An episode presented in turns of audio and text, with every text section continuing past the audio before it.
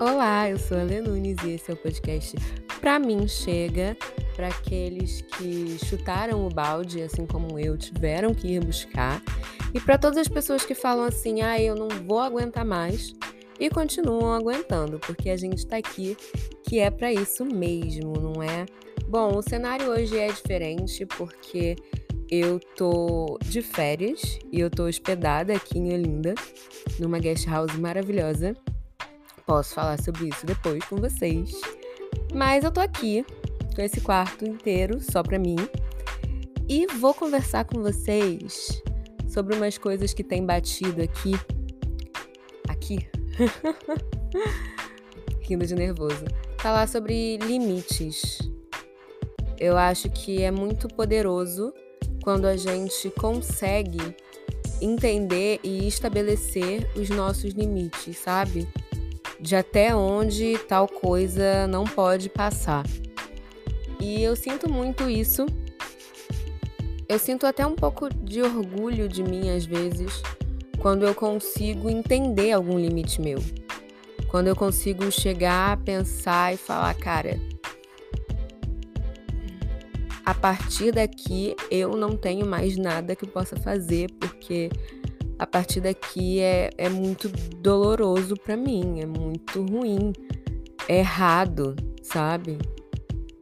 Nem sempre a gente toma as decisões corretas quando a gente estabelece limites, né? Mas a longo prazo são, são coisas que talvez você não se arrependa, tá? Estabelecer limites é pensar assim: cara, chegou, cheguei no meu máximo, assim. Agora não tem nada que eu possa fazer em relação a isso. Não tem nada que eu possa melhorar, não existe nada que que venha de mim que seja suficientemente útil nessa situação. Sabe? Isso já aconteceu comigo. É, que eu possa contar duas vezes. É, uma vez, assim, me mandaram uma mensagem muito estranha uma conversa que precisava ter sido feita pessoalmente. E nesse momento eu estabeleci o meu limite e falei, cara, isso é muito desrespeitoso. Eu não quero mais contato. E aí eu bloqueei de tudo e, assim, não, não me envolvi mais com aquilo. É, e outra vez também aconteceu de uma forma. Mas foi é muito difícil, tá? Não tô, não tô aqui dizendo de forma nenhuma que estabelecer limites vai ser fácil. Que a partir do momento que você fala, ah, isso aqui não é para mim, que a sua vida vai ser um grande mar de rosas, as mil maravilhas. Você vai sofrer, minha filha, meu filho. Não vai ser fácil. Não vai ser fácil. Mas é ser fiel a si mesmo é ser fiel ao que você acredita.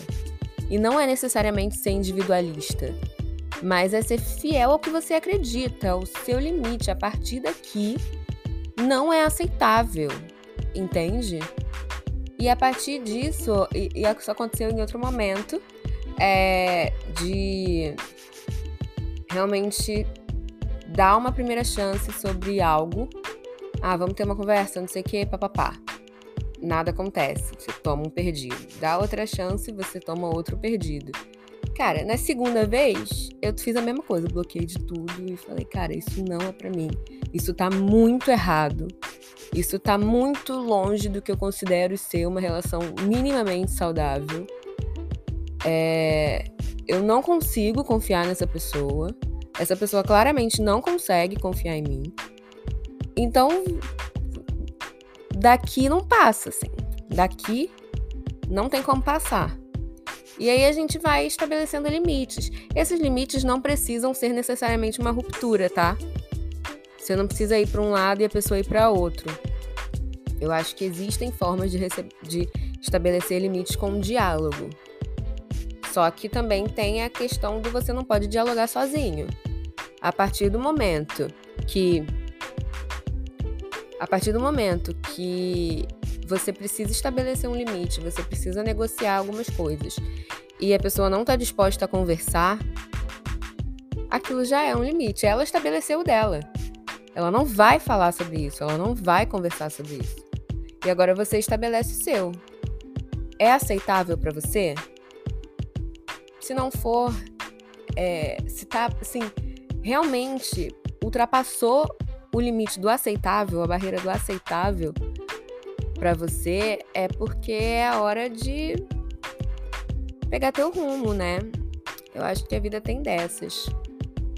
Ou não também. Você decide, ó, tá tocando o sino da igreja. Vocês estão ouvindo?